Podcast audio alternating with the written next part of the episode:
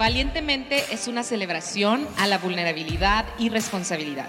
Basadas en nuestras vivencias personales, abordaremos temas cotidianos enriquecidos con información que nos ayudará a tomar conciencia. Esperando que hoy te sientas identificado con el tema, comenzamos. Hola a todos, ¿cómo están? Estamos muy contentos de estar aquí hablando de este tema que vamos a compartir con café en mano. ¿Cómo estamos hoy, Sin? ¿Cómo te encuentras?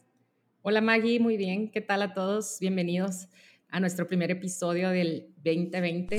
Sí. Esperamos que, que hayan pasado muy bonitas fiestas, que estén sanos todos ustedes y su familia en esta horrible cuarta ola de COVID. ¿Cómo la pasaste, Maggie? Yo, pues bueno, enferma, pero bien.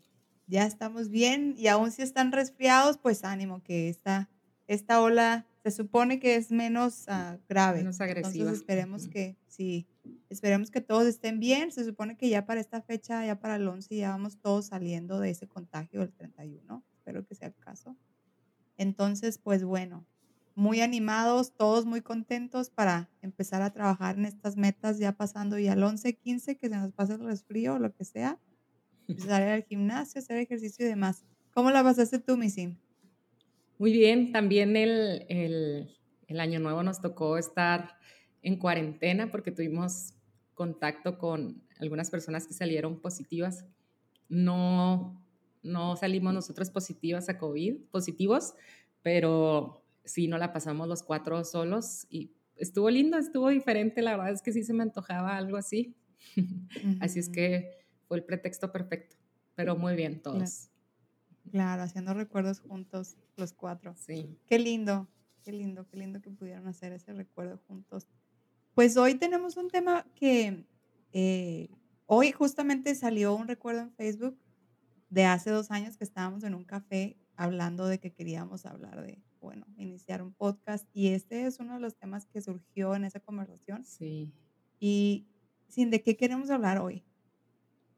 Bueno, pues ya vieron, es un tema muy, muy interesante. Estoy emocionada. Es el narcisismo y cómo las redes sociales lo impulsan. Entonces se va a poner muy bueno. Maggie como psicóloga obviamente nos va a dar muy buenas aportaciones.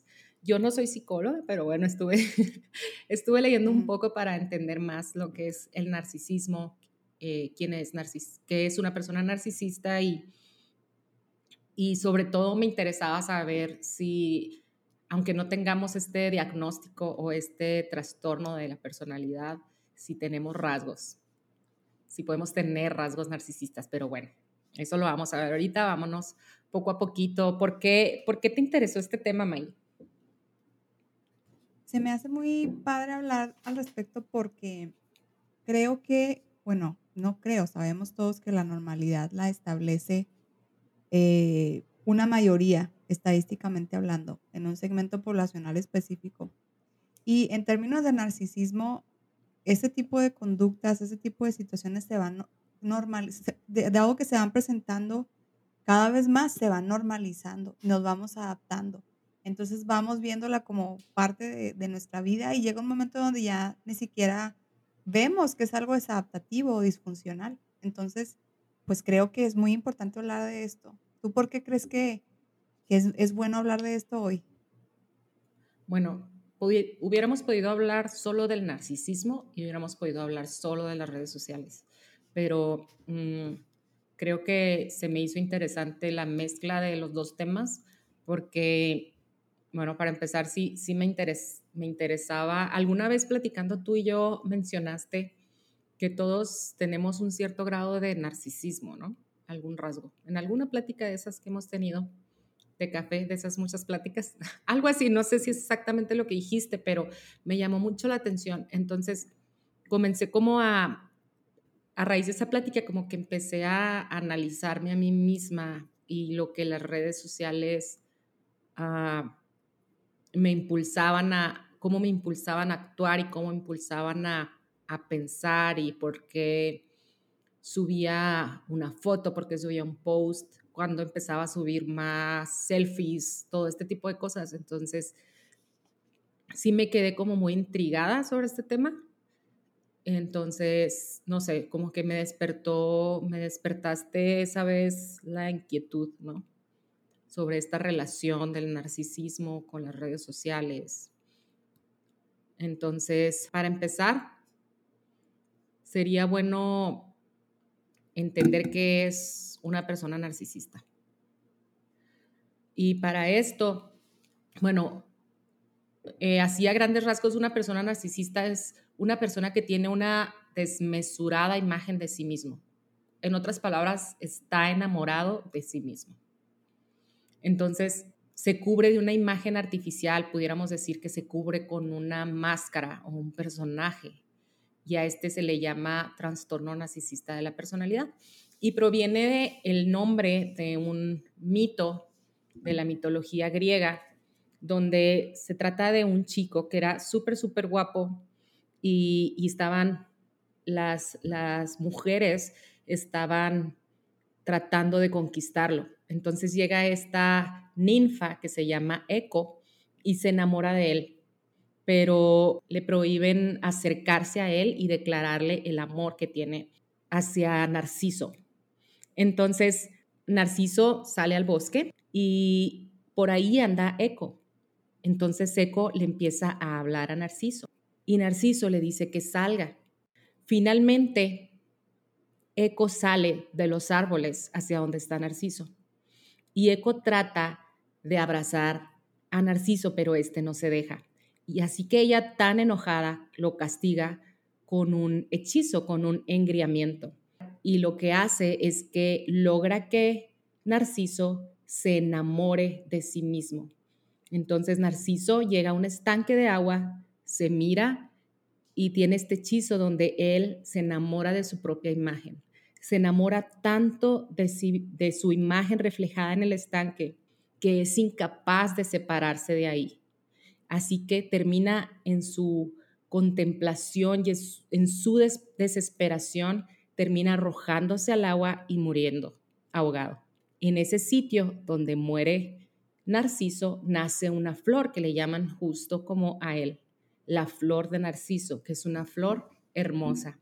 Dicen que esta flor es muy hermosa, pero después de que pasas mucho tiempo cerca de ella, el olor tan fuerte de esta flor te puede empalagar y te puede molestar.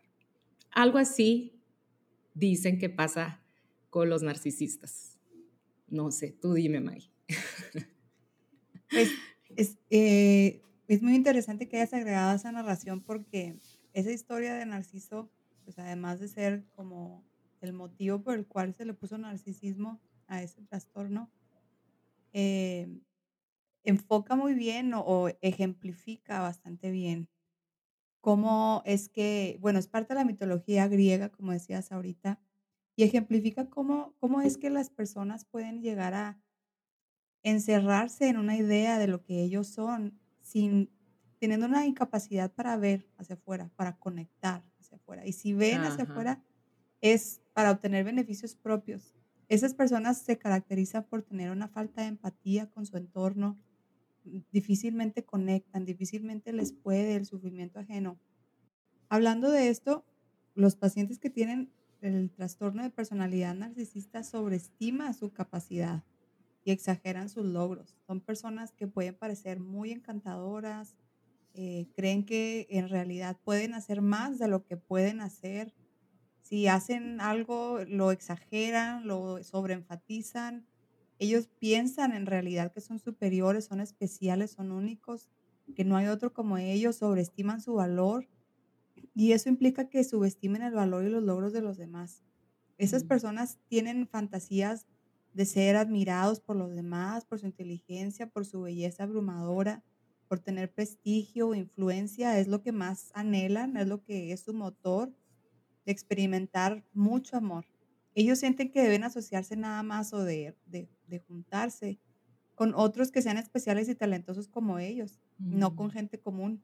Y estas personas eh, usan a otras personas para mejorar su autoestima, para servirse de ellas, para apoyarse. Yo tengo una pregunta, May, que me hacía ahorita que estaba estudiando y te la quisiera hacer tú como psicóloga, como, como decía al principio, sabes mucho más de este tema que yo. Mm, estaba yo leyendo sobre el narcisismo, sobre las personas narcisistas, que, que, tienen un, que no tienen, y lo mencionabas ahorita, que no son empáticos a las necesidades de los demás. Yo tengo la teoría, porque es obviamente algo que no puedo asegurar, que yo estaba, tuve una, una relación de amistad con una persona narcisista, porque aquí dice que, que usan el chantaje y la manipulación y que utilizan, o sea, cuando parece que hay un vínculo, finalmente es para, propios, para sus propios fines, no porque sea empatía. Entonces yo me ponía como a analizar esta amistad que yo tuve y pensaba, bueno, esta cosa que hizo, pues parecía que, que sí le importaba esta situación mía, ¿no? Que tenía empatía, que, que veía mi necesidad. Entonces, tienen, puede una persona narcisista hacerte creer que, es empático y que, y que ve tus necesidades y tratar como de ayudarte en tus necesidades, pero que al final sea para sus propios fines, o sea, para lograr chantajearte o manipularte o tenerte ahí con toda la atención. Completamente. De hecho, ahorita vamos a hablar acerca de los diferentes tipos de narcisismo que existen y uno de ellos es eh, eh, regularmente son personas encantadoras que, que, quieren convencer, como ganar adeptos, ganar seguidores, mm. eh, ser gustados por los demás. Son personas que se caracterizan por estar, por autoevaluarse constantemente, hacer algo que se vea grandioso. Y luego, exacto, y luego observar las reacciones de los demás. Si logré mm. mi objetivo, esto que hice, esto que dije, si sí le agradó a los demás, qué tanto les agradó, qué tanto qué tanto van a ser, qué tanta influencia tengo sobre ellos. Pero no Si sigo haciendo esto, sigo teniendo la atención, ¿no? Exactamente. Buscan la manera de conectar con las personas en, un sentido superficial para poder eh, obtener algún beneficio posteriormente de ellos. Entonces, em, sí, exactamente. ahorita que estabas hablando de, del narcisismo y el trastorno narcisista de personalidad, me da mucho gusto que lo hayas mencionado porque existen muchos mitos al respecto, muchos malos entendidos. Ahorita creemos que una persona que es egoísta es narcisista, bueno, perdón, tiene trastorno narcisista, no necesariamente. Ahorita vamos a hablar acerca de cómo diferenciar entre una persona con rasgos narcisistas y una persona que esté o que quepa dentro del criterio diagnóstico en el trastorno. Hablando del narcisismo, creo que ahí, ahí entra lo que, lo que nuestra inquietud de hablar del tema, porque dentro del narcisismo existen todas estas conductas que son rasgos propios de el trastorno, pero que no necesariamente cumple con el criterio, pero finalmente son rasgos y conductas. Ahora, hablando de redes sociales, vemos que las redes sociales y la manera en que el ser humano se comunica eh, mueven eh, o generan esta dinámica para que el mundo se, se centre en mí todo se trata de mí, es mi perfil, son mis fotos, incluso la manera de, en, cuando una persona nos, nos manda alguna reacción, ya ni siquiera le contestamos nada, ya nada más le damos un like. Y por ahí leí una imagen que decía, darle un like a una persona cuando te escribe felicidades o algo, es una manera amable de ignorarlo. No necesariamente, pero a grandes rasgos estamos hablando de que poco a poco, poco a poco, todo apunta a que todo se trata de mí. Entonces, eso a una escala macro va modificando la dinámica social y por ende la relación que tengo conmigo mismo, cómo me evalúo, eh, cómo me valoro, cómo me trato, cómo me veo y cómo lo hago, cómo trato a los demás también. Em, para que una persona pueda ser diagnosticada, necesita cumplir con cierto criterio, em, necesita tener un sentido exagerado e infundado de su propia importancia y talentos, un patrón persistente de grandiosidad o de grandeza, una necesidad de adulación, falta de empatía, eh, creencia de que son especiales y únicos y que nada más pueden asociarse con personas de su nivel o de más alto nivel, necesidad de ser admirado incondicionalmente, sentido de, de, de merecerse todo, explotan a los demás para lograr sus propios objetivos, tienen falta de empatía, envidian lo que tienen los demás, creen que otros los envidian a ellos, son arrogantes, son soberbios. Y estos síntomas deben haber empezado desde la, una edad adulta temprana. bueno, ya en cuestiones clínicas hay muchos detalles de qué tipo de tratamiento se recomienda para esas personas, eh, qué tipo de trastornos pueden estar asociados a, a ese trastorno. Hay muchos detalles que pudiéramos hablar que tal vez no sea necesario entrar en tanto detalle, pero sí es muy interesante que se estima que el 6.2% de la población general en Estados Unidos, importante aclarar la estadística, se presenta más en dentro de las personas que lo padecen, se presenta más en hombres que en mujeres. ¿Tú a qué crees que esto se pueda deber? A la educación, ¿no? Estaba en, la investigación que estaba haciendo, estaba viendo que, que usualmente se presenta con niños que recibieron sobreatención o sobreprotección, eh, o niños o niñas que, que fueron muy ignorados. Entonces creo que al hombre eh, se le hace mucho énfasis en que tiene que ser fuerte, mm, no podemos negar el machismo que, lo que eh, en muchas culturas, en muchas familias todavía se hace creer que el hombre es, más, es superior a la mujer. Entonces, no sé, yo en mi poco conocimiento pudiera creer que proviene de, que puede provenir de, de todas estas ideas, ¿no? Y esta forma de crianza que todavía está muy fuerte y no lo podemos ignorar. Sí, la doctora, bueno, he mencionado a la doctora Ramani anteriormente, pero ella es una doctora en psicología y se ha especializado en narcisismo. Ese ha sido su enfoque principal de estudio. Y ella dice que eh, el 50%, del 1 al 3%, en, en teoría, en la población en Estados Unidos, ella hablaba de Estados Unidos solamente, tienen trastorno narcisista de personalidad y que 50% son narcisistas o más.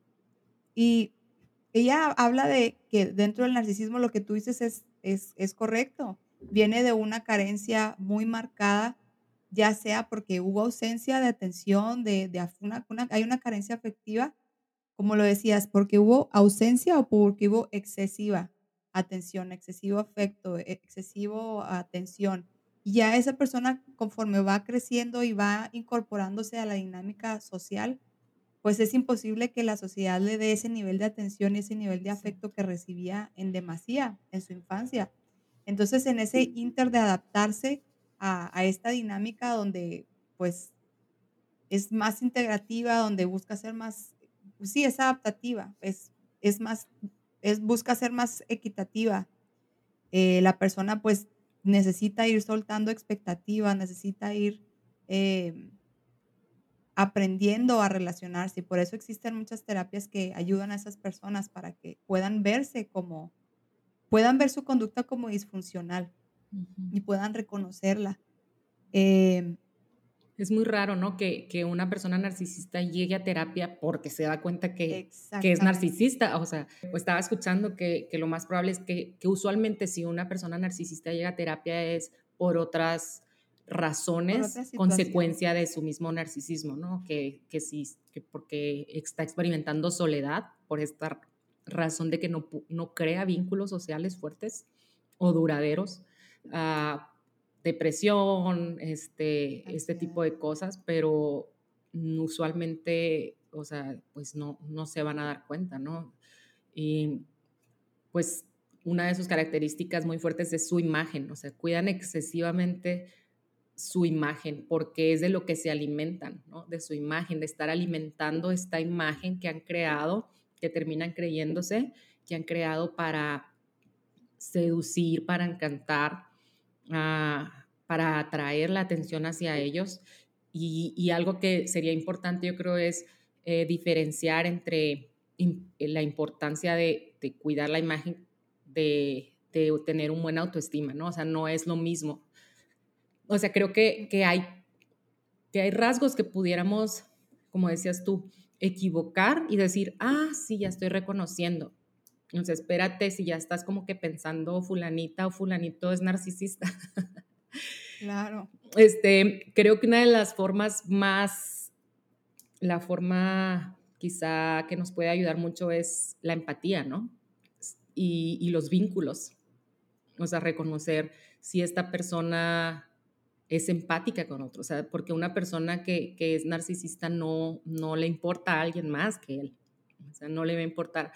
Puede, puede parecer que le importas en momentos, pero luego vas a ver que finalmente era con un fin propio, ¿no? Un fin hacia él. Entonces, mm, entonces tienen una, una fijación muy grande hacia ellos mismos. Y es por eso que creo que, que hay espacios perfectos donde los, narcisistas donde los narcisistas pueden brillar, ¿no? O sea, espacios como perfectos para que un narcisista se desarrolle profesionalmente o porque son lugares como de mayor reflector, por decir, puestos de liderazgo, ¿no? Lugares como eh, artistas, políticos, líderes del clero, ¿no? Líderes religiosos, pastores, sacerdotes, o sea, lugares donde puedes brillar, donde hay mucha atención hacia ti. Una vez escuché un pastor decir, no hay mejor lugar para un narcisista que el pastorado, que está horrible, pero esos son el tipo de lugares donde, donde ellos se pueden desarrollar y pueden estar como peces en el agua, em, cantantes, y uno de ellos es precisamente las redes sociales. Las redes sociales es un lugar perfecto para que un narcisista consiga lo que quiere.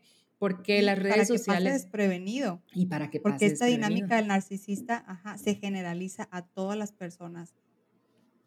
Sí, esta dinámica de que porque el estudio se trata de ti. Exacto, porque puedes crear perfectamente estas máscaras y estas imágenes perfectas, estas imágenes eh, seductoras, estas personalidades Mm, maravillosas, donde, donde puedes estar recibiendo constantemente ese, esa necesidad que tienes de atención a través de los likes, a través de comentarios, a través de, uh, sí, de toda esta dinámica este, que se da en las redes sociales que conocemos, ¿no? Hablando sobre todo, pues, de, de los likes y, y, de, y de poder como presentar una imagen muy perfeccionada, ¿no? Del humano. Sí. Eh, lo que tú estás, dentro de lo que tú estás diciendo, me recuerda que la doctora Ramani dice que si tú te encuentras con una persona que sea narcisista, lo mejor es que mm, hay personas narcisistas de las cuales no puedes desistir. Si es tu esposo o bueno, en un caso así, pues claro, pudiera haber una separación. Pero si es tu mamá, si es tu hijo, etcétera, etcétera. A veces puedes desistir de la persona narcisista y en ocasiones no. Entonces ella dice, ¿cómo puedes adaptarte si tienes una persona narcisista en tu familia o, tu jefe o etcétera? Ella dice, si hay una persona así, trata de no engancharte con ella, trata de eh, enfocarte en las soluciones en vez de enfocarte en el problema, porque esa persona va a buscar enfatizar en el problema para obtener atención. Eh, da algunos consejos, la verdad es que pudiéramos profundizar bastante, alargaríamos mucho más el episodio. Yo recomiendo que la escuchen. Podemos agregar una referencia de ella en los comentarios, en, en, en, la información escrita del episodio. Dice ella, ¿qué sucede cuando la persona sí puedes desistir de ella? ¿Cómo la identificas? Para empezar, eso que decías ahorita, escuchamos información así en redes sociales y rápidamente pensamos, ah, claro, Perenganito y Fulanito son narcisistas. Sí, claro, también Perenganito y no sé quién. Entonces es muy fácil apuntar y estar pensando quién es narcisista y quién no, pero para un psicólogo, sobre todo para un psicólogo clínico, es una, una manera de identificar si la persona tiene rasgos narcisistas o si realmente tiene trastorno narcisista es em, que la persona muestre malestar clínico significativo, que se sienta triste, que no pueda comer, no pueda dormir, eh, entre otros síntomas. Y número dos, que tenga una incapacidad social y ocupacional, que no pueda trabajar, que no pueda, sus relaciones sociales se vean afectadas. Em, como decías ahorita, difícilmente un narcisista va a llegar a terapia porque, porque, por su narcisismo. Es decir, es hasta el momento en el que ellos llegan a un breakdown o un momento de, de rompimiento, de quiebre, que ellos dicen, wow, no es como yo pensaba. El mundo que yo había diseñado en mi cabeza donde todos se inclinan hacia mí, no era, no es, esa no es la realidad. Entonces, hasta un momento así ellos pueden llegar a buscar terapia, pero difícilmente sucede. Entonces, mi consejo sería, si, si tú eh, consideras que estás cerca de una persona narcisista y no puedes desistir de ella, trata de no engancharte en explicaciones excesivas. Eh, trata de, eh, no esperes que esa persona sea empática contigo. aprende un poco más, documentate un poco más acerca de qué es el narcisismo para que puedas estar preparado para las respuestas que esa persona pueda tener. No te tomen desprevenido es decir, si de momento esa persona no es empática contigo, si estás enferma o algo, eh, si en algún momento tú esperas que esa persona reaccione de una u otra manera, entonces ya puedes estar de, como anticiparte a una posible respuesta y no sentirte tan decepcionado. Por otro lado... Poner límites, ¿no? También. Y poner límites. Claro, es todo un tema en realidad. Eh, conocerlos mejor, de, bajar las expectativas que pueda tener acerca de esa persona porque es incapaz para ser empática conmigo y con los demás. Mm. Saber que Jordan Peterson dice que eh, él, pone la historia de un rescatista en, en el mar y dice que cuando una persona se está hundiendo en el mar, el protocolo del rescatista nadador es yo llego, yo te ayudo, pero si y te doy las instrucciones, te puedo decir agárrate de esta de ese salvavidas o pero si tú no escuchas y si tú no te agarras del salvavidas y si tú en tu desesperación no solo te estás ahogando tú, pero también me estás hundiendo a mí, entonces lo que yo debo de hacer, rescatista, es con los pies empujarte, alejarme de ti e irme. Cuando yo escuché que Jordan Peterson decía eso, dije, wow, o sea, ¿qué, qué escucha eso? Pero él dice, matemáticamente es mejor que muera uno a que mueran dos.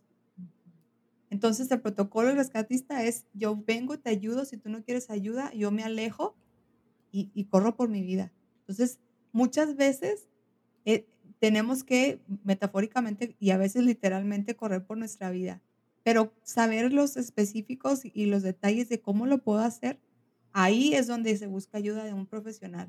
Muchas veces es la pareja del narcisista, es el esposo, es el hijo del narcisista el que busca ayuda.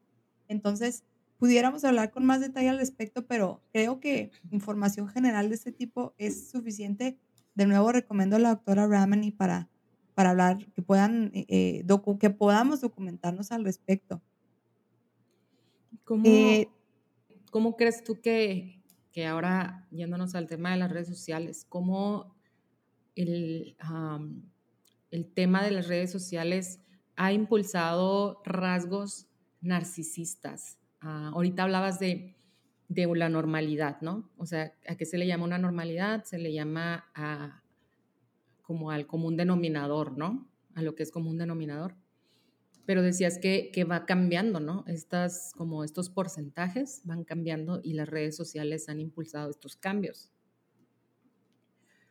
En este aspecto, ¿cómo la, tú crees que las redes sociales han propiciado ciertos rasgos narcisistas que, a lo mejor en cierta medida son normales, pero que puedan haberse como exponenciado en nosotros? Creo que se va normalizando a medida en que va pasando el tiempo, a medida en que, em, lo, como lo decía anteriormente, la dinámica social va siendo modificada porque la perspectiva de lo que es eh, aceptable y lo que no, lo que yo aspiro y lo que no va modificándose.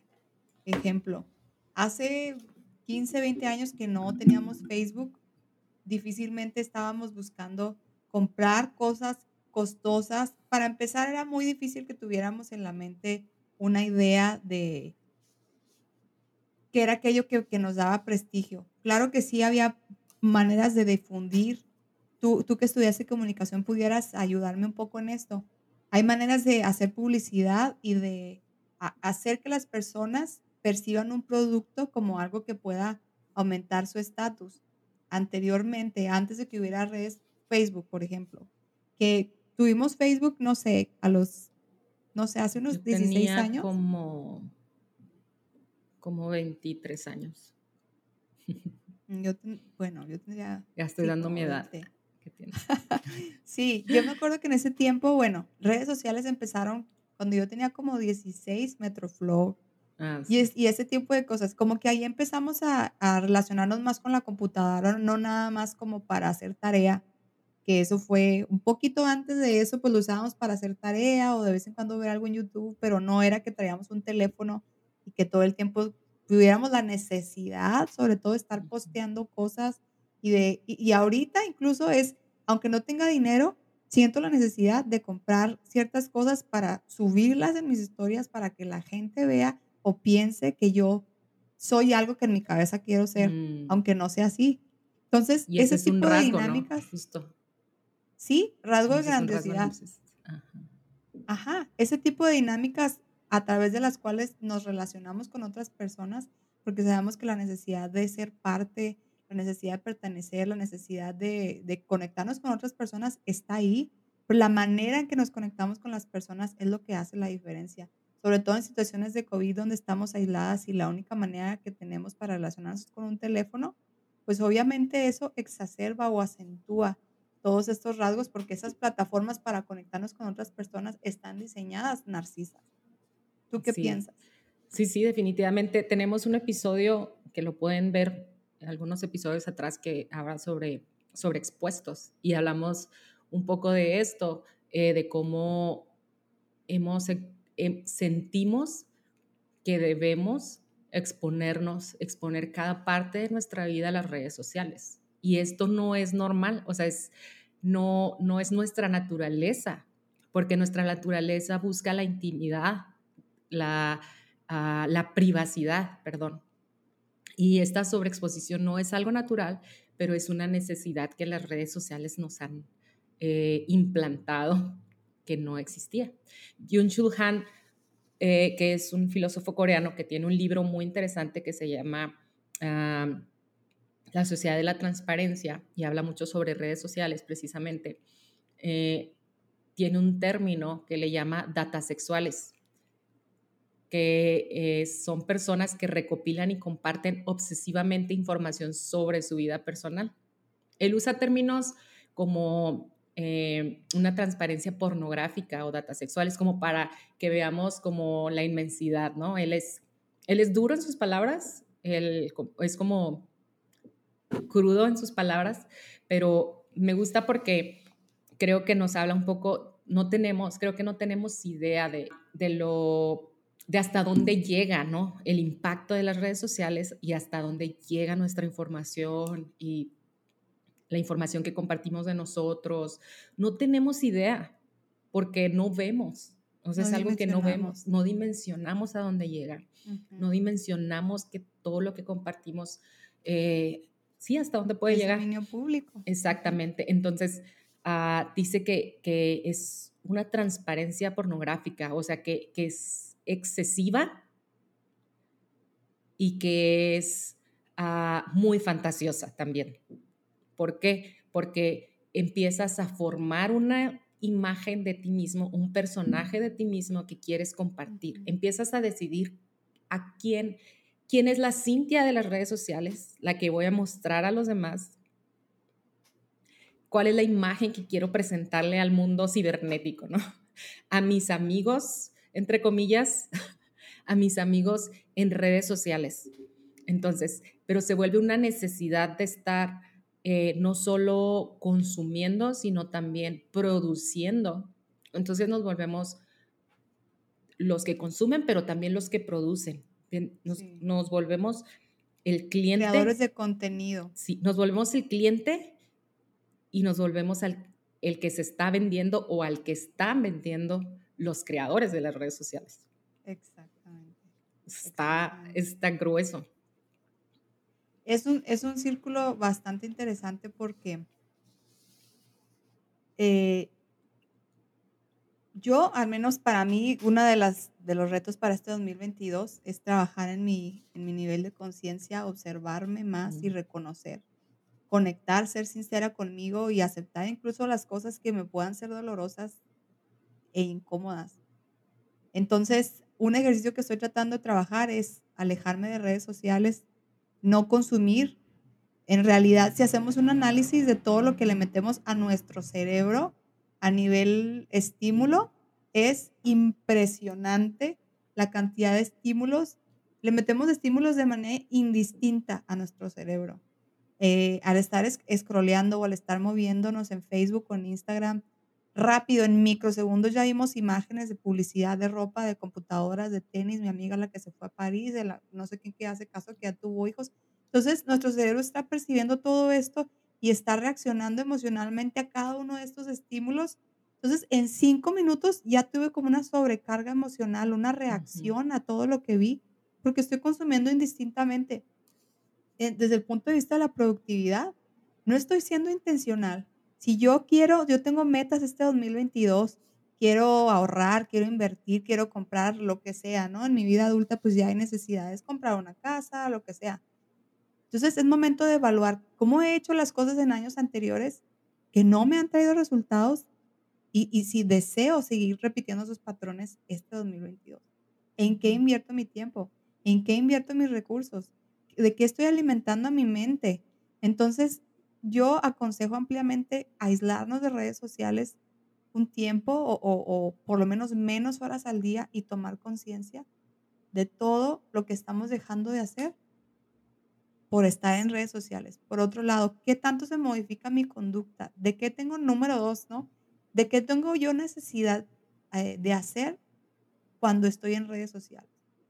Yo noto que cuando yo no estoy en redes sociales, salgo a trabajar muy cansada y todo, y yo me descanso, tomo una siesta de media hora, reflexiono, salgo a caminar, ah, recargo energía emocional para el siguiente día, llamarle a alguna amiga cinco minutos, pero cuando estoy en redes sociales, tengo ansiedad, a veces no puedo dormir, tengo necesidad de comprar, me siento insuficiente, ay, tengo que repetir el, el, outfit de no sé qué, tengo que comprar más ropa, ya no tengo tenis, no tengo zapatos, no tengo bolsa, no tengo esto, me falta el celular más nuevo.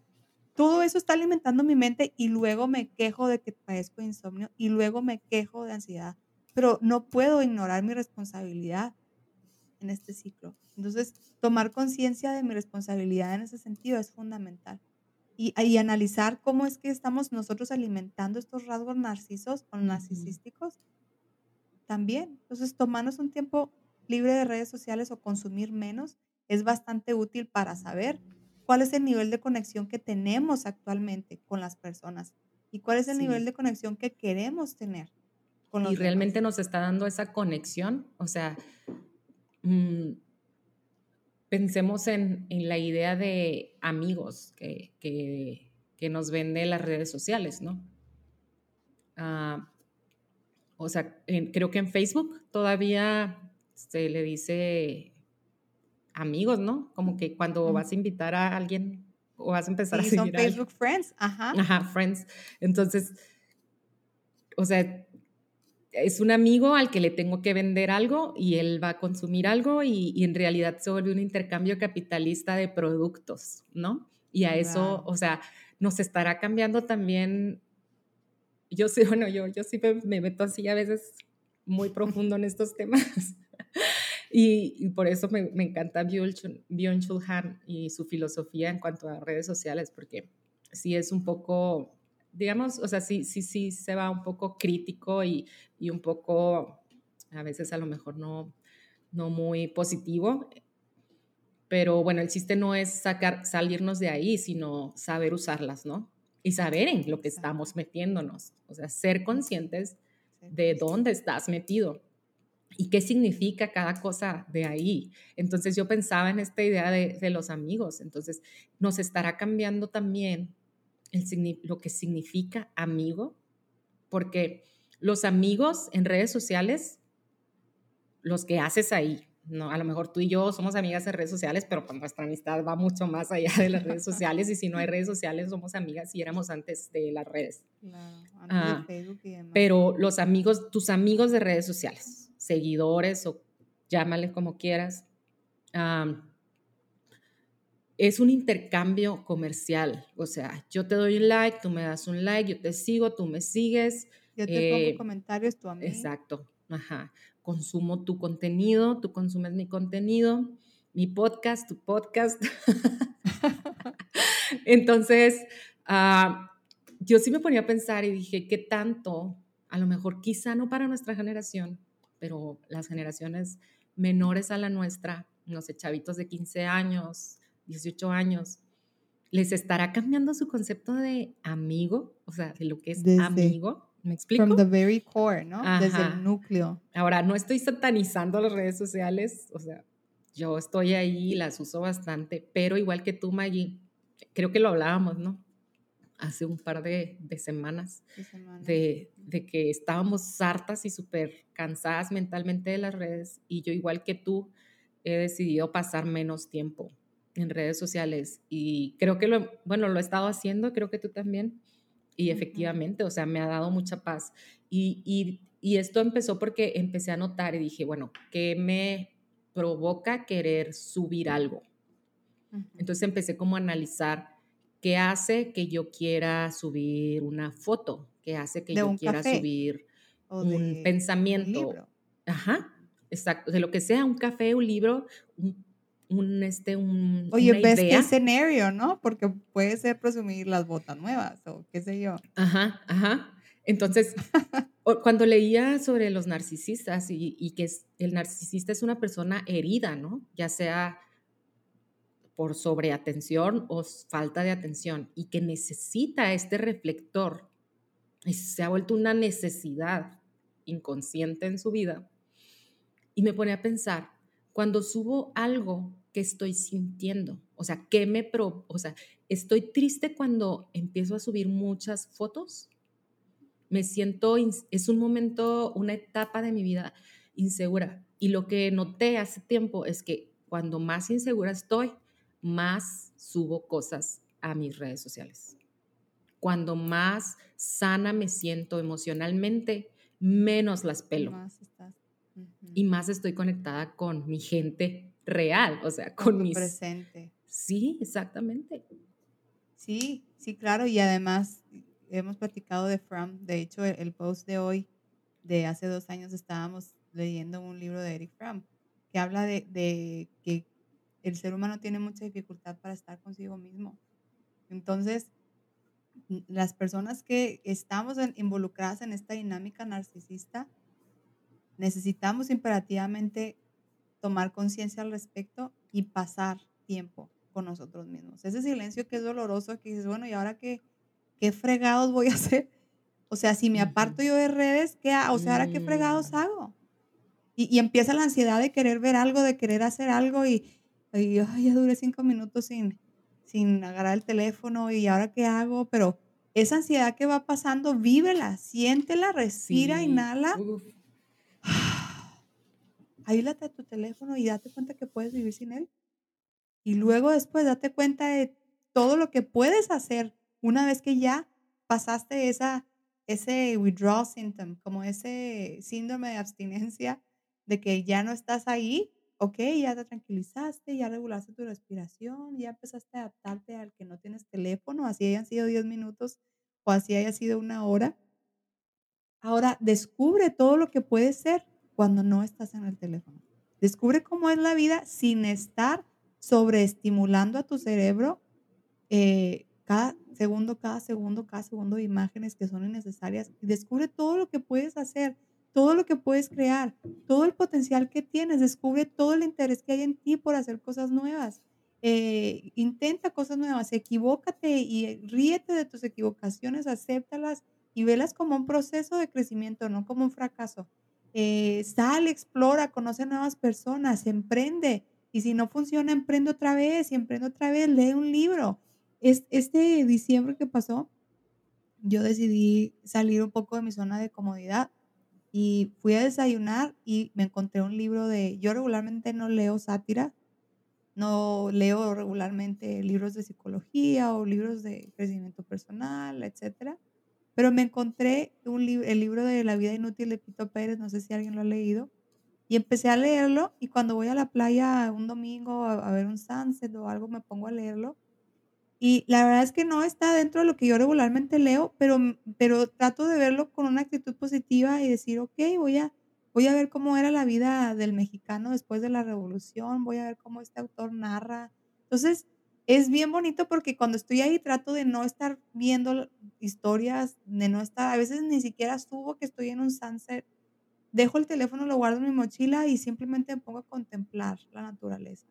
Me pongo a contemplar la puesta de sol, pues a sentir el calor, la arena en mis pies. Y me doy cuenta que no necesito tanto el teléfono como yo pensaba. Entonces, date ese lujo de desconectarte. Tocas un tema muy importante y que es el exceso de positividad de las redes sociales. Ahora, no hablo sobre ser positivos en la vida, sobre pensar eh, positivo, sino el exceso de positividad en nuestra vida. O sea, que no nos damos permiso de sentir lo feo, o sea, de reflexionar en lo, en lo triste, en lo desagradable. No nos damos tiempo de estar tristes, no, estamos, no nos damos tiempo de estar enojados, no nos damos tiempo porque se ha vuelto un, un escape para, para lo que no es positivo, entre comillas, las redes sociales. ¿Y qué sucede? Te vas y escuchas, no sé, un podcast de entretenimiento, videos de entretenimiento en YouTube, una serie o estás scrolling en el celular a outfits, este, TikTokers, no sé, lo que sea, y, y, no, y empiezas a eliminar de tu vida los obstáculos y como lo, lo difícil, lo difícil, lo complicado, lo triste, ah, lo que te va a aportar crecimiento y resiliencia y te va a ayudar a sanar. Y entonces, esto es algo de lo que habla también Byung-Chul Han en, el, en este libro que les recomendaba de la Sociedad de la Transparencia, ah, que las redes sociales exigen transparencia, o sea, sobreexponerte excesivamente pero también exigen positividad.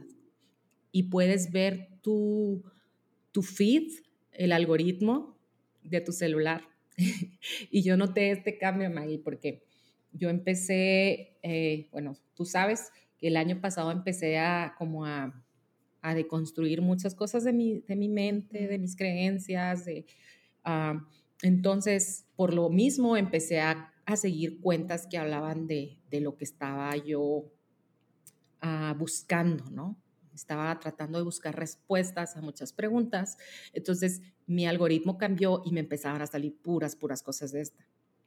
Llega un momento en el que me siento abrumada y cansada porque la filosofía no es algo bonito, o sea, no, no es como, ay, qué entretenido, sino realmente te causa tantas preguntas y, y crisis existenciales o, o, este, pensar mucho y estar mucho adentro de ti o, o, muy, sí puedes ser muy crítico con tu alrededor. Entonces, es, mentalmente llega un punto que si estás bien, bien clavado en eso, es cansado. Entonces, si mi feed, aparte de redes sociales, estaba lleno de eso, entonces llegó un punto en el que me cansé y dije, ay, ya. Y empecé como a ver otras cosas a ver otras cosas, no sé, eh, TikToks graciosos, memes, empecé a ver muchos memes. Yo nunca había sido de memes, te lo juro. memes y a seguir a, estando peros, ¿no? Comediantes mexicanos. Y este, porque me sentía cansada y ya no quería pensar en eso. Y ahorita, o sea, ¿qué me sale en las redes? O sea, me sale eso, ¿sí sabes? Entonces, cuando estaba ahorita recordando eh, lo que decía Byung-Chul Han en su libro, dije, sí es cierto, o sea, fácilmente puedo eliminar lo que para mí es desgastante, cansado, lo que me hace pensar, lo que me hace analizar, lo que me hace, y puedo hacer que, puedo lograr que el algoritmo de mis redes sean puras entretenimiento y puedo fácilmente huir ahí, ¿no? O sea, huir de lo feo, huir de lo que no quiero ver, finalmente va a dejar de aparecer en mi celular. Claro, sí, es una manera de entumir o de ocultar, de huir, de facilitar, de escapar de una realidad que para acercarme a la salud mental necesito convivir con. O sea, no puedo ignorar esa realidad, esa crudeza de la vida. La vida es difícil, la vida es dura, la vida es no porque yo lo diga o tú lo digas o no porque le deseemos el mal a alguien más, la vida es difícil por naturaleza. Entonces, obviamente es importante ser positivos y ser agradecidos, pero dice Jordan Peterson, el caos y el orden. E, mm. Equilibrar, estar conscientes de que hay un mundo crudo y duro que necesita eh, o que para el cual necesito yo estar preparado para enfrentar eh, y al mismo tiempo ver la belleza de la vida, contemplar la naturaleza, dar gracias a Dios, dar gracias por lo que hay alrededor. O sea, hacer eso es, es la meta para lograr un equilibrio emocional en esta vida. Entonces, eh, eh, irnos a un extremo implica no conectar con los demás y entrar en amargura y ver lo fatalista, lo peor, como no hay solución y entrar del otro lado es negación. Entonces, creo que estás tocando temas súper importantes que creo que pueden ser profundizados. Conforme tú ibas hablando, yo decía, ay, quisiera decir muchas cosas, pero, pero creo que es importante, sí, creo que es importante el enfoque, ¿no? Mantenernos enfocados en el tema. Yo creo que tocaste temas muy importantes y creo que las personas que te están escuchando van a poder sentirse identificadas, porque yo misma quería decir muchas cosas con lo que estabas diciendo de, de, de identificar qué es lo que, qué es lo que sucede en, mi cabeza cuando subo algo, qué es lo que estoy, de qué estoy huyendo, o sea, qué es aquello que requiere mi atención. No sé qué opines, sí, creo que pudiera ser bueno que fuéramos concluyendo mencionando de una manera muy breve los, los tipos de narcisistas que existen. Eh, tenemos el dependiente, el que siente una gran necesidad de ser amado y que nunca está satisfecho. Eh, tiene mucho miedo a ser abandonado o rechazado. Tenemos el 2, el amante especial. Es esa persona que siente que el amor que tiene con la otra persona es único, que idealiza su relación de pareja, que siente que nadie puede amar a esa persona como él y no tolera imperfecciones en su pareja. Tres, el poderoso, que está enamorado con el poder, eh, con la influencia y lo expresa humillando o aterrorizando a los demás. El eh, cuatro, el el cuerpo, es un tipo de narcisismo muy habitual que se enfoca demasiado en su imagen corporal y en eso basa su autoestima, es una obsesión y busca gustar a todas las personas a través de su cuerpo. El siguiente, el furioso, es una persona muy colérica que tiene estallidos de rabia frecuentes porque es muy hipersensible ante cualquier ofensa, ya sea real o imaginaria. El estafador es una persona encantadora que tiene motivos completamente egoístas, utiliza, manipula, explota a través de un encanto personal. El fantasioso tiene un mundo interior muy rico y está poblado de fantasías de belleza, admiración, amor, éxito, mundos maravillosos y construye una realidad y se la presenta a la otra persona y para convencerlo. Y en esa realidad el protagonista y el héroe es él. El mártir es, su identidad está construida en, ser víctima con base en sus sufrimientos. Se presenta como un superviviente de una, de una realidad. Eh, el Salvador es una persona que se presenta como la, la, persona que es la solución ante la situación, que es la persona que puede cambiar algún, algún padecimiento que estés atravesando. Se muestra como tú eres lo que yo necesito, yo estoy aquí para ayudarte, ve todo lo que yo puedo dar. Entonces, bueno, de una manera breve pudiéramos identificarlo. Eh, y bueno, de mi parte creo que, que sería todo. Sin yo te agradezco mucho por compartirnos lo que nos estás compartiendo. Es muy válido. Sin duda me voy pensando y reflexionando en, lo que hemos compartido, lo que hemos platicado hoy. Sí, creo que podemos que podemos meditar, ¿no? O sea, el uso que estamos dando a las redes cómo nos está usando las redes. Recordemos que, que, no solo somos consumidores, sino que somos también aquel objeto en venta y este uh, y meditar. Bueno, a mí sí me, me, hace pensar o a veces me doy cuenta y, y me pongo a pensar en por qué, por qué subo una foto, porque ¿Sí me explico? Y cuando empiezo a tener como una compulsividad en, notarme en redes, ¿qué tanto me puede importar un like? Mm, ¿qué, tan reales son los vínculos eh, que, se dan ahí? Y podemos, y a mí lo que, con lo que me quedo también es cómo podemos ir mm, levantando como los porcentajes del rasgo narcisista en, en la normalidad. O sea, podemos ir logrando que, que estos rasgos sean una normalidad, o sea, ya no sea como parte de un trastorno, sino cada vez sea algo más normal que tenemos, ¿no? Y cómo mi uso de las redes sociales pueden estar provocando eso. También me quedo mucho, Maggie, con como mamá, esta parte de lo que provoca una, o sea, la herida de la infancia del narcisista, que es el abandono, o la sobreatención, de que todo hace bien, todo, el hijo todo hace bien, este, todo se le celebra, todo. Entonces, como que también me quedo pensando y digo, wow, o sea, qué importante cómo atendemos a nuestros hijos en la infancia para cómo van a crecer. O sea, no digo que, que ahorita me preocupe que alguno de mis hijos vaya a ser narcisista, porque creo que no estoy ni en un extremo ni en el otro. Pero, o sea, así como que me quedo pensando y digo, wow, o sea, cómo, cómo impacta lo que hoy hago con ellos para su futuro. Entonces, bueno, creo que podemos irnos por muchos lados para meditar de este episodio. Y bueno, el consejo es, el con el que yo eh, me iría es, pues no, tienes que abandonar las redes sociales si no quieres, si quieres hazlo, no, no es tampoco que, que no nos provean nada positivo o nos ayuden para muchas otras cosas. Digo, nosotros las usamos, en la iglesia nosotros las usamos bastante también, sino más bien ser conscientes de dónde estamos metidos y tener, eh, darles un uso controlado, ¿no? Y consciente, con cierta distancia también, ¿no? Claro, trabajando siempre mis emociones, observándome, buscando ser responsable conmigo y con las personas que, que están conmigo, que finalmente sufren la consecuencia directa o indirectamente de mis decisiones, decisiones que están influenciadas por lo que hago. Entonces, pues yo también me voy con el tomar conciencia, analizar mi relación con las redes sociales y buscar profundizar genuinamente con las personas que tengo en la vida real.